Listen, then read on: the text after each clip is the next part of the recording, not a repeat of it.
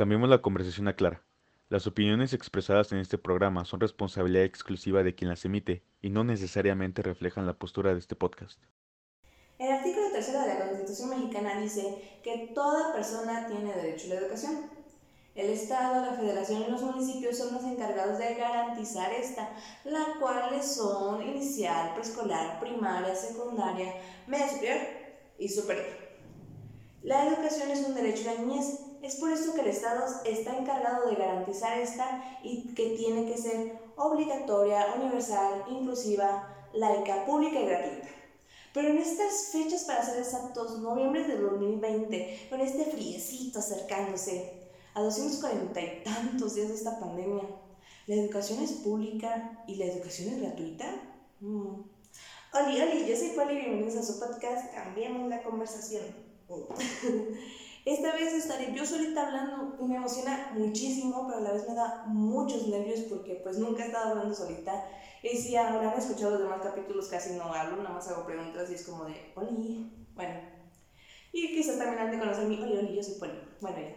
Me presento para los que no me conozcan. Soy estudiante de la licenciatura en Educación en séptimo semestre y tengo dos áreas terminales, las cuales son Desarrollo Comunitario y Legislación Educativa. También me interesan mucho las artes, las artes en la educación y las comunidades rurales. Ok, creo que ya es suficiente para este tema, porque les podría platicar de mis exnovios, pero tardaríamos muchísimo. Y pues no estar guiado con esto. Así que ahora sí, comencemos. Bueno, creo que este tema es muy importante y creo que muchos estamos viviendo esto, porque la educación en línea nos está afectando casi a todos. Todos. Y no me podrán decir que no. O conocerán a alguien que les está afectando. Bueno, la educación en línea, primero, ¿cómo la estamos tomando? Nosotros los estudiantes la estamos tomando a partir, bueno, en proceso de una computadora, una televisión, un celular o una tablet. Ya que tengamos eso, necesitamos internet. Ya cuando tenemos el internet, necesitamos luz para poder funcionar todos estos aparatos. Si no, no sirve de nada que tengamos una computadora y un buen internet si no hay luz. ¿Ok? Bueno, ya que tenemos todos estos aparatos, podemos tomar nuestras clases en línea bien. Pero ¿qué pasa con los niños, los jóvenes que no cuentan con estos servicios o que no cuentan con un celular, una computadora, una tele?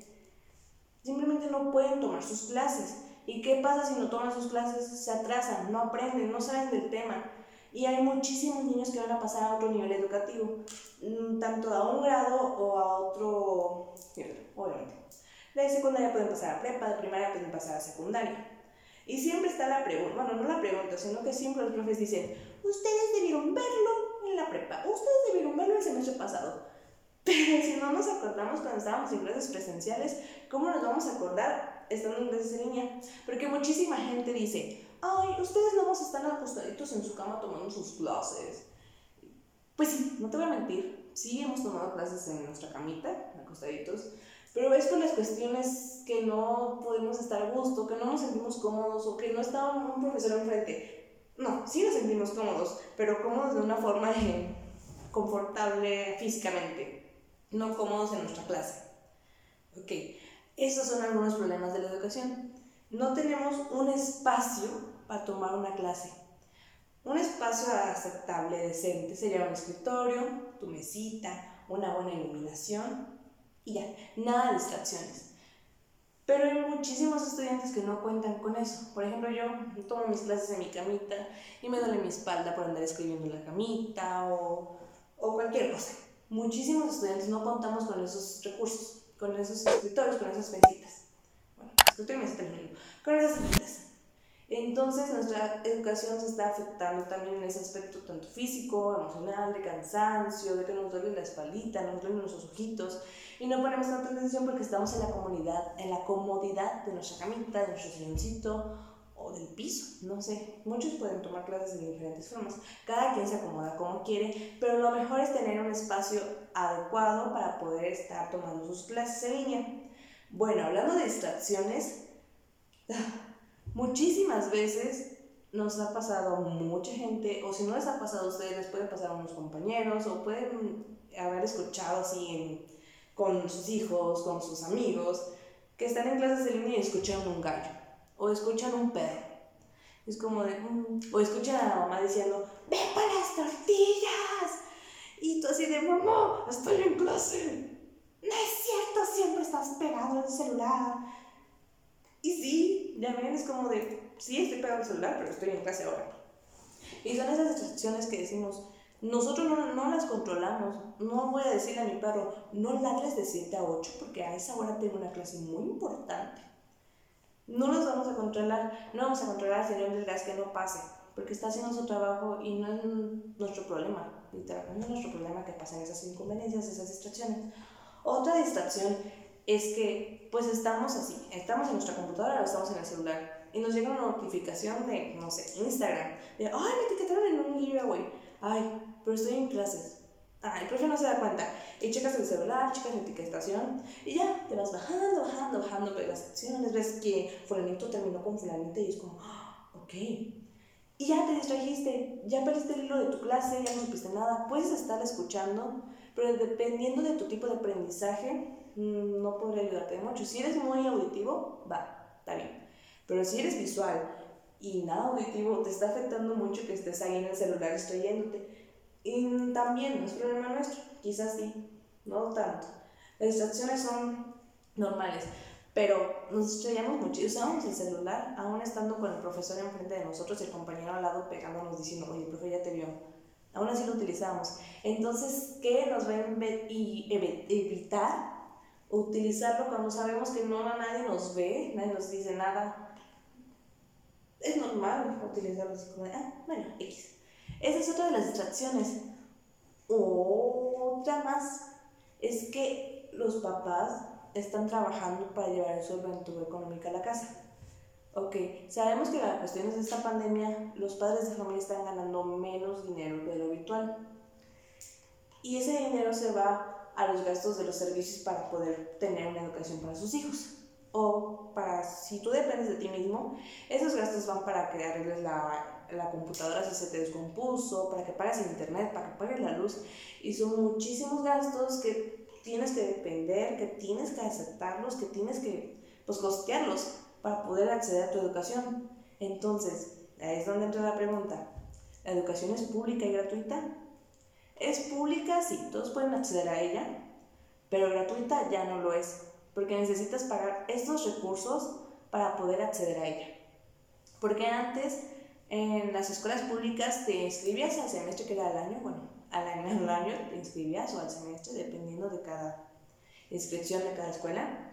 Y era una cuota mínima, no sé cuánto, dependiendo de cada escuela. ¿okay? Y ya, ya ahí se quedaban, pagaban tu lunch. Pero aquí son, creo que lo mínimo de internet son 400. 400 al mes.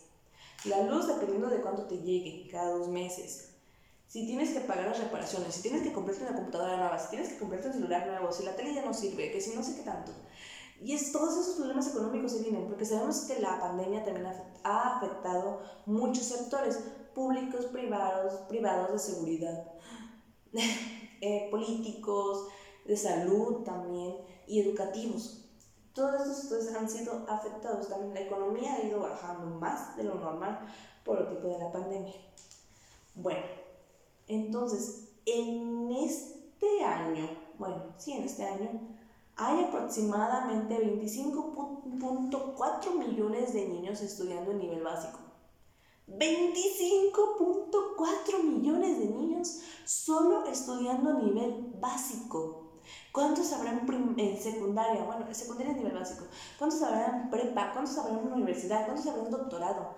Son muchísimos estudiantes los que están ahorita tomando una educación en línea, lo cual es por eso que las redes se saturan, es por eso que el internet está súper lento, o dependiendo, dependiendo de cada internet a veces, a veces da lag, lag, lag, lag, ah, chiste, a veces da lag y se traba, o a veces no podemos tomar una buena clase porque se va la luz, porque el internet no sirve bien, por cuestiones que en serio no dependen de nosotros.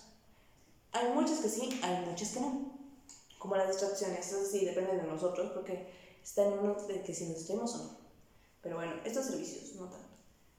Ok, en México el 75% de las de todo México es urbano.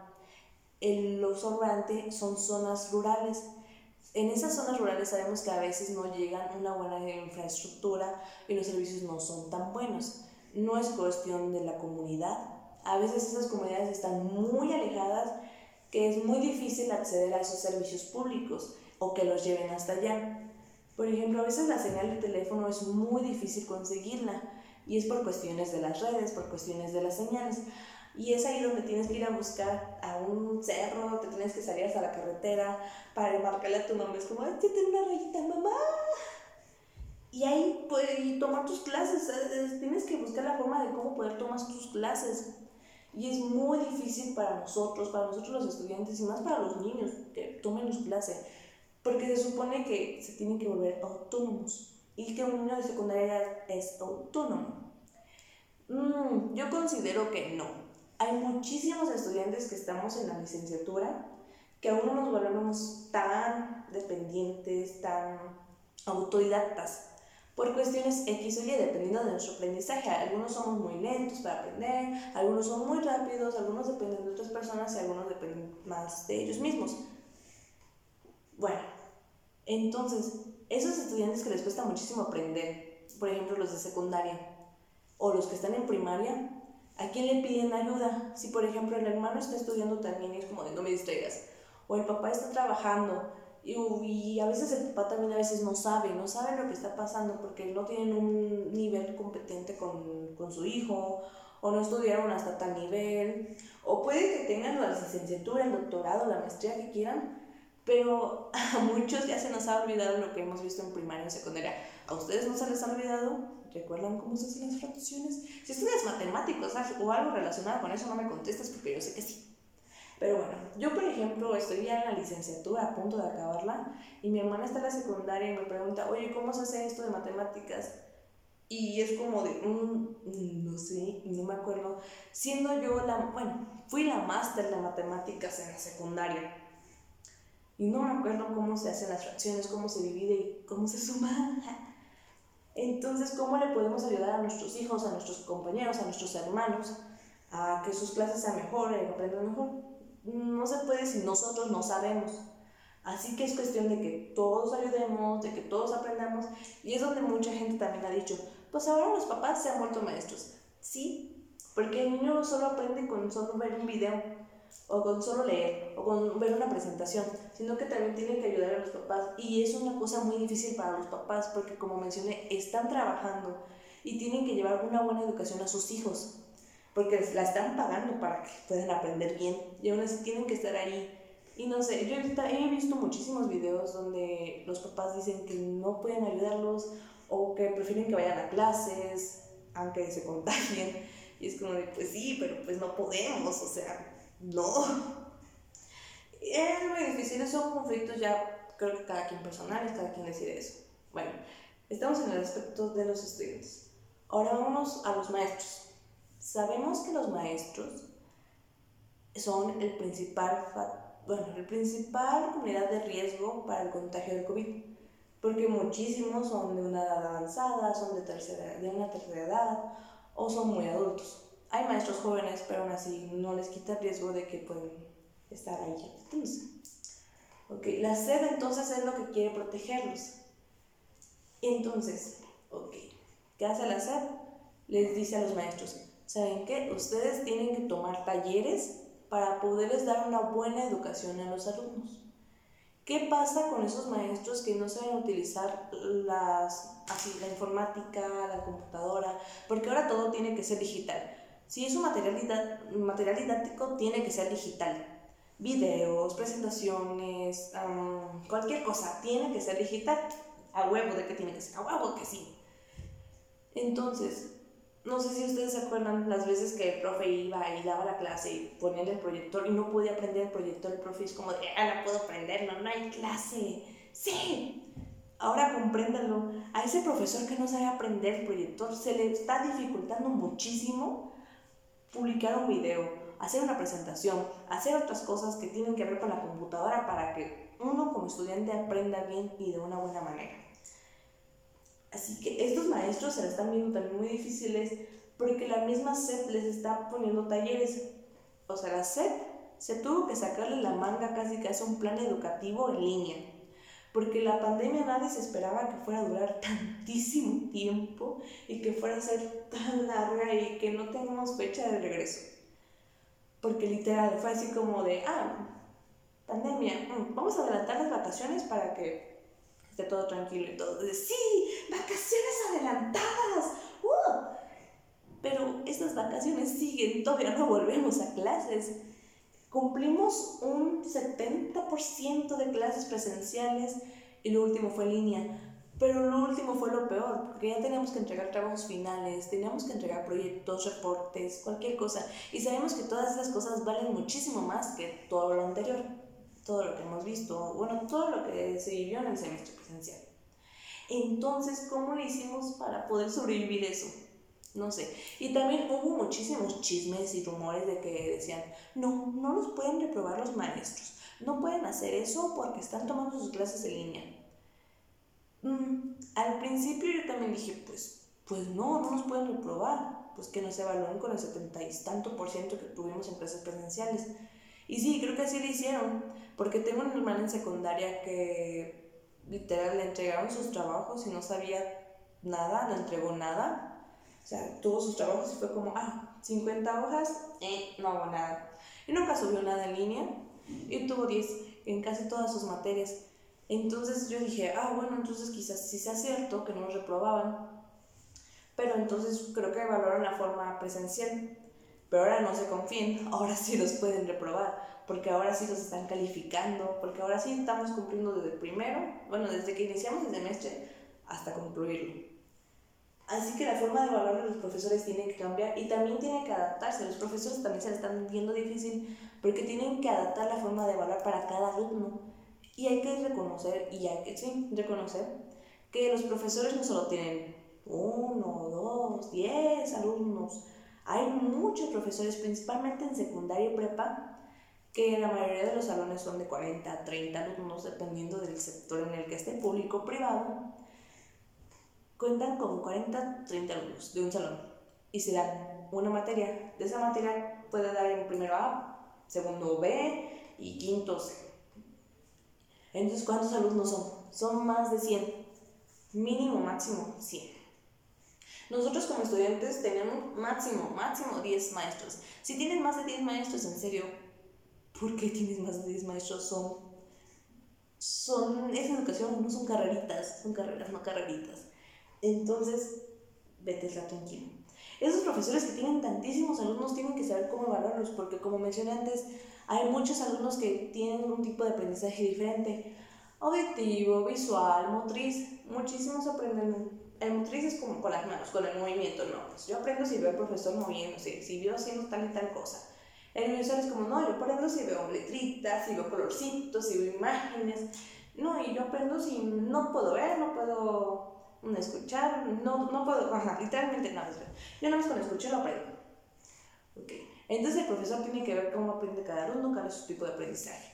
Y también si cuenta con estos recursos, porque como mencioné, hay muchísimos que no cuentan con la luz, que no cuentan con el internet, que no cuentan con una tele. Entonces el profesor tiene que ver cómo valorarlos, cómo entregarles un trabajo, cómo hacer que ellos entreguen el trabajo.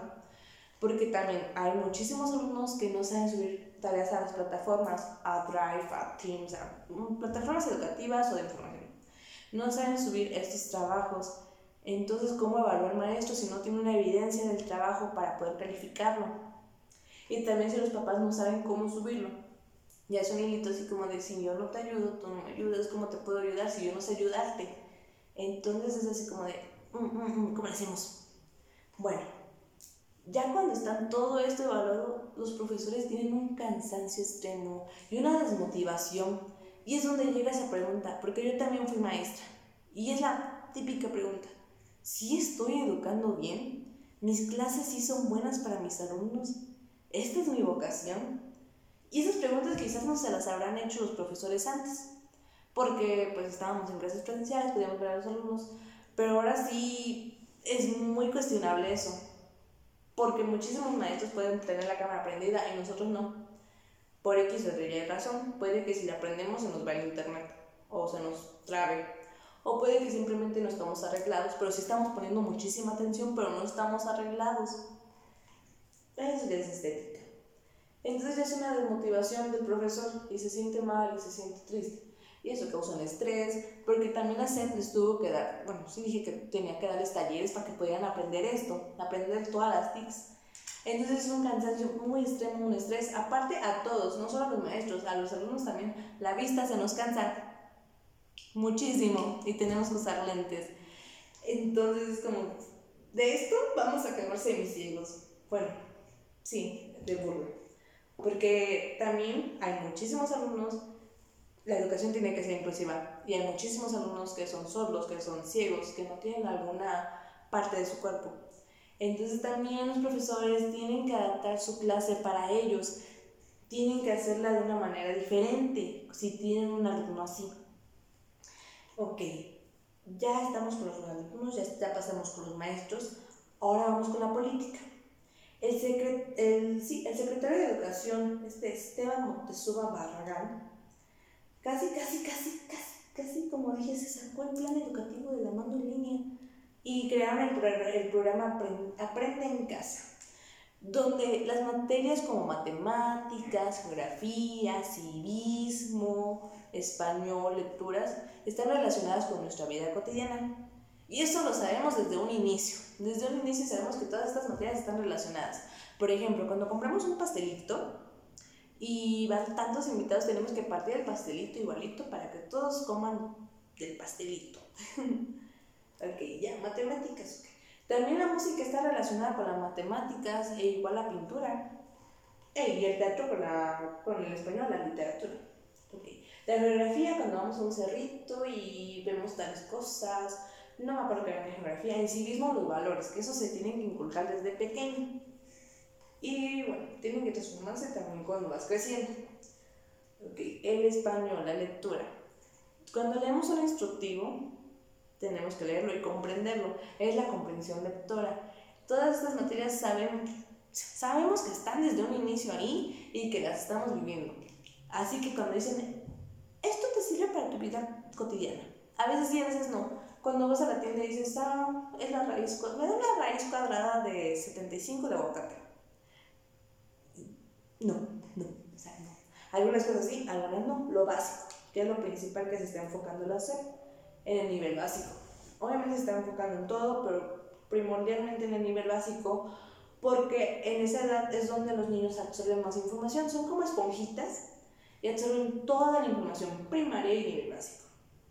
El nivel inicial es desde el embarazo hasta los 5 años y es una educación para los papás y para estos niños, principalmente para los papás, porque los papás son los que les están inculcando esta educación. Ok. Eh, hablemos ahora de las comunidades rurales. El gobierno de Andrés Manuel López Obrador creó un programa que se llama La Escuela es Nuestra para poder ayudar a la infraestructura de estas comunidades poderles llevarles mejor la luz, el agua y los servicios básicos principalmente. Ok, ya que tenemos todos estos servicios básicos, ya se puede tener una buena educación. Pero ahorita estos jóvenes estudiantes de comunidades rurales, que la educación de ellos está guiada por el CONAFE, que es el Consejo Nacional de Fomento Educativo, y sus maestros son líderes, de líderes educativos comunitarios, LEC, estos jóvenes son como de alrededor de 15 a 20 y tantos años, creo que el máximo era 30, no sé, no recuerdo. Estos son niños dando clases a niños y tengo un amor-odio al CONAFE, pero pues eso mm, quizás lo hable en otro capítulo o cancelar. Ok. Estos son los maestros. Estos maestros les entregaron unos cuadernillos a los papás, a los niños, para que les pudieran dar clases. Pero sabemos que México tiene un alto nivel de analfabetismo, principalmente en las comunidades rurales porque el tipo de educación es diferente a una comunidad urbana. Ok, muchísimos papás no saben leer, no saben escribir y también los niños están en un nivel como sexto, quinto, aún no saben escribir bien y no saben leer, lo cual se cuestiona porque pues se tenía que aprender desde segundo, de, de primaria o primero. Yo aprendí desde kinder, pero pues ya son cuestiones de cada sector público o privado ok, estas comunidades rurales se les va a ser muchísimo, muy difícil aprender entonces y estar en sus clases. Y entonces el plan educativo tiene que cambiar para cada situación, para las comunidades rurales, para las comunidades urbanas. El plan educativo que teníamos tuvo que cambiar ahora para estar en línea. E igual también, cuando también se dijo que quizá es muy probable que tengamos clases híbridas. Estas clases híbridas son un tiempo presenciales, un tiempo de línea. Si alguien se contagia de COVID, la, la escuela se cierra y se van todos a su casita por 15 días, se hacen pruebas, se hace todo para que puedan volver a tomar clases. Así, tiempo así, tiempo así. ¿Ok? Y también, ok, estas escuelas y todos estos servicios que quieren dar a hacer es que tengan una mejor vida saludable. Es que por eso, y es por eso que van a meter una nueva asignatura que se llama vida saludable.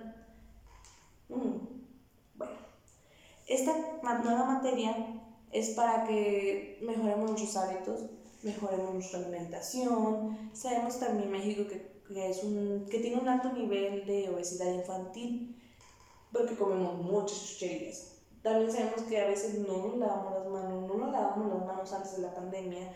Íbamos con Doña Chucha y comíamos las garnachas y era como, mmm, qué rico, hamburguesita. y no nos lavamos las manos, no llegamos a desinfectar las cosas, a desinfectar los zapatos, a desinfectar la ropa, nada, no hacemos nada de eso. Así que es por eso que te quieren meter esa nueva materia. Pero estas escuelas que no cuentan con, bueno, ya, van a contar con agua. Pero hay escuelas públicas o privadas que a veces no tienen papel o no tienen jabón o se les corta el agua y entonces va a ser muy difícil volver a tener clases presenciales porque no nos vamos a lavar las manitas, no nos vamos a echar gel. Es muy difícil conseguir eso porque ya son recursos económicos que tiene que dar o el gobierno o la escuela o los papás que las tienen que dar porque a veces muchísimos papás tienen que pagar esos recursos en algunas escuelas como en las rurales y en ocasiones en las urbanas. Así que ya es una cuestión de oh, economía, dinero, jabón, papel. Ya es muy difícil entonces todos esos servicios, todos esos accesos. También otro sector que es la mm, a nivel superior eh, está ayudando muchísimo a sus estudiantes de comunidades rurales para que puedan concluir con su carrera o puedan seguir continuándola. Porque ya es otro, podría decirse que uno de los últimos escaloncitos, porque pues si quieren hacer un doctorado, una maestría o otro posgrado, pues ya pueden continuar. Pero es otro de los finales escaloncitos para que sus estudiantes puedan acabarlo, puedan continuar. Están ayudando muchísimo, están dando, están, bueno, sí, están dando como tipo becas para que puedan continuar. Depende de cada universidad y cada sector. Bueno, no todo es malo, porque siento que todo lo que estoy diciendo es malo. Y pues sí, este tipo de educación en pandemia sí es poquito mala. Pero, por ejemplo, hablemos de cosas buenas, todos los medios de comunicación abrieron sus canales para que puedan dar clases. Por ejemplo, la tele, no sé en qué canales estén las clases, pero ya tienen sus horarios, desde lunes a viernes. A tal hora, tal hora primaria, tal hora, tal hora secundaria, tal hora, tal hora prepa bueno, no sé, la prepa si está tomando clases en línea o no, bueno, en computadora o en tele. Pero, por ejemplo, los universitarios sí tenemos que tomar la computadora, nuestro celular y tenemos que agarrar el internet para tomar las clases. Casi casi de fuerza a los universitarios, sí. Primaria y secundaria, no lo sé. Inicial son los manuales, son los instructivos, depende. Depende de cada maestro, depende de cada escuela, depende de los sectores. Ok, entonces, eso es lo bueno. Otra cosa buena es que hay muchísimo apoyo socioemocional. Sabemos que esta pandemia nos ha afectado muchísimo, muchísimo psicológicamente. El cansancio, el estrés, la desmotivación, ha llegado hasta la depresión y la ansiedad. Así que hay muchos canales de psicológicos también para que puedan llamar, para que se puedan desahogar, para que el niño pueda decir, no, pues no me gusta tomar clases porque no me siento motivado, o me siento muy motivado, pero no puedo tomar clases porque mis servicios no me dejan. La educación no es pública, no, la educación no es gratuita, la educación ahorita no es gratuita, es pública. Ok, también otra cosa buena, porque ya me estoy enojando, es que nos estamos volviendo más extracurriculares algunos. Y no es obligatorio que lo hagan. La pandemia no es tiempo para que puedas hacer muchas cosas. Si quieres estar triste, acostadito en tu camita, puedes, pero recuerda que siempre puedes salir de eso y que puedes estar bien y que siempre va a brillar el solecito. pero muchísimos estudiantes, muchísimos adultos, muchísima gente ha aprendido a leer, aprendió un nuevo idioma, aprendió algo nuevo que les dio una constancia y ya es algo extracurricular, algo que les sirve para un futuro. Bueno, también la SED dijo que los estudiantes están volviendo más autónomos, que como mencioné antes, que es algo que yo no creo posible, algo que se me dificulta. Sí, sí se están volviendo autónomos, pero es de a huevo, es de fuerzas. Y según les ayuda muchísimo en su autoestima y en la convivencia. Pero convivencia de qué? Si no hay con quién convivir. Estás encerrado en tu casita. Y es lo mejor que puedes hacer ahorita, estar encerrado en tu casita. Pero no puedes convivir con nadie. Entonces con la convivencia no. Y en tu autoestima es como de, mm, yo lo veo así, es como, oh, ya hice mis 20 tareas yo solito. Soy un crack. No, no sé cómo funciona y no sé cómo por qué dijo eso, pero de que sí nos estamos volviendo más autónomos, nos estamos volviendo más autónomos de huevo. No por cuestiones de aprendizaje, sino que de huevo tenemos que volver más autónomos, querramos o no.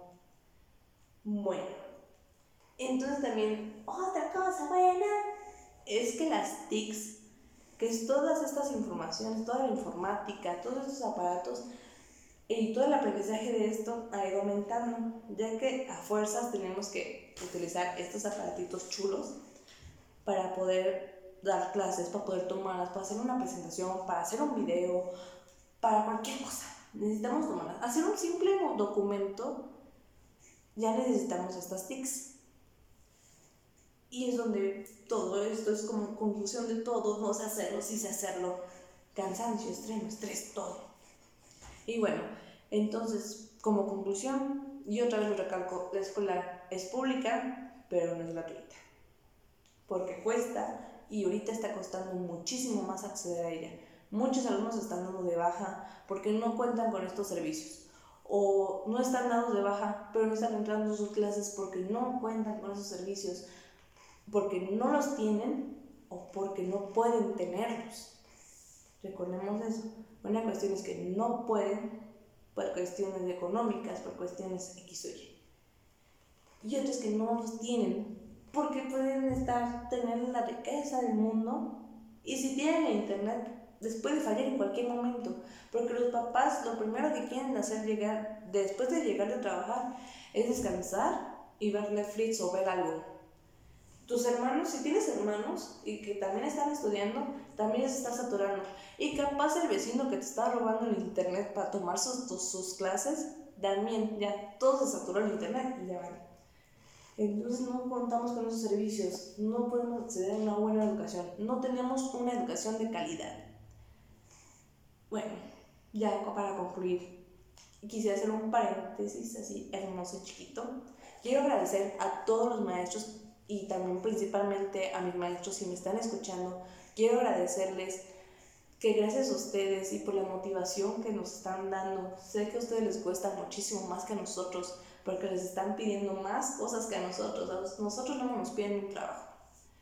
A ustedes les piden el trabajo de todos nuestros de todos sus alumnos. Así que muchísimas gracias, muchísimas gracias en serio por todo lo que nos están enseñando. Lo apreciamos muchísimo, aunque a veces no les pongamos atención, aunque a veces no pongamos nuestra cámara. También compréndanos a nosotros que es igual de difícil, es igual de difícil para todos. Bueno, quisiera decir muchísimas más cosas, pero se me acaba el tiempo y a veces ustedes no nos escuchan completos, pero que no nos escuchen hasta el final. Pero bueno, yo soy Poli, espero que les haya gustado muchísimo este capítulo. Si eres estudiante, sigue, motívate. Pues es lo mejor que puedes hacer, porque cuando vamos a regresar a clases no lo sabemos. No lo sabemos aún, no sabemos qué vamos a hacer. La aún no sabe porque tiene que modificar su plan de línea a otra vez presencial, presencial en línea, y, entonces tienen que hacerlo todo de nuevo, todo, todo, todo. Así que tú vamos, concéntrate, pon la atención en tus clases, ya no te distraigas. Bueno, hay muchísimas aplicaciones para no distraerte. Así que si eres estudiante, tú puedes, estar, eres el futuro de México y los maestros están formando el futuro de México. Gracias a ustedes, nosotros estamos haciendo futuro para que México sea un país mejor y más bonito. Bueno, ahora sí, yo soy Poli y ahora sí me despido después de otra despedida anterior.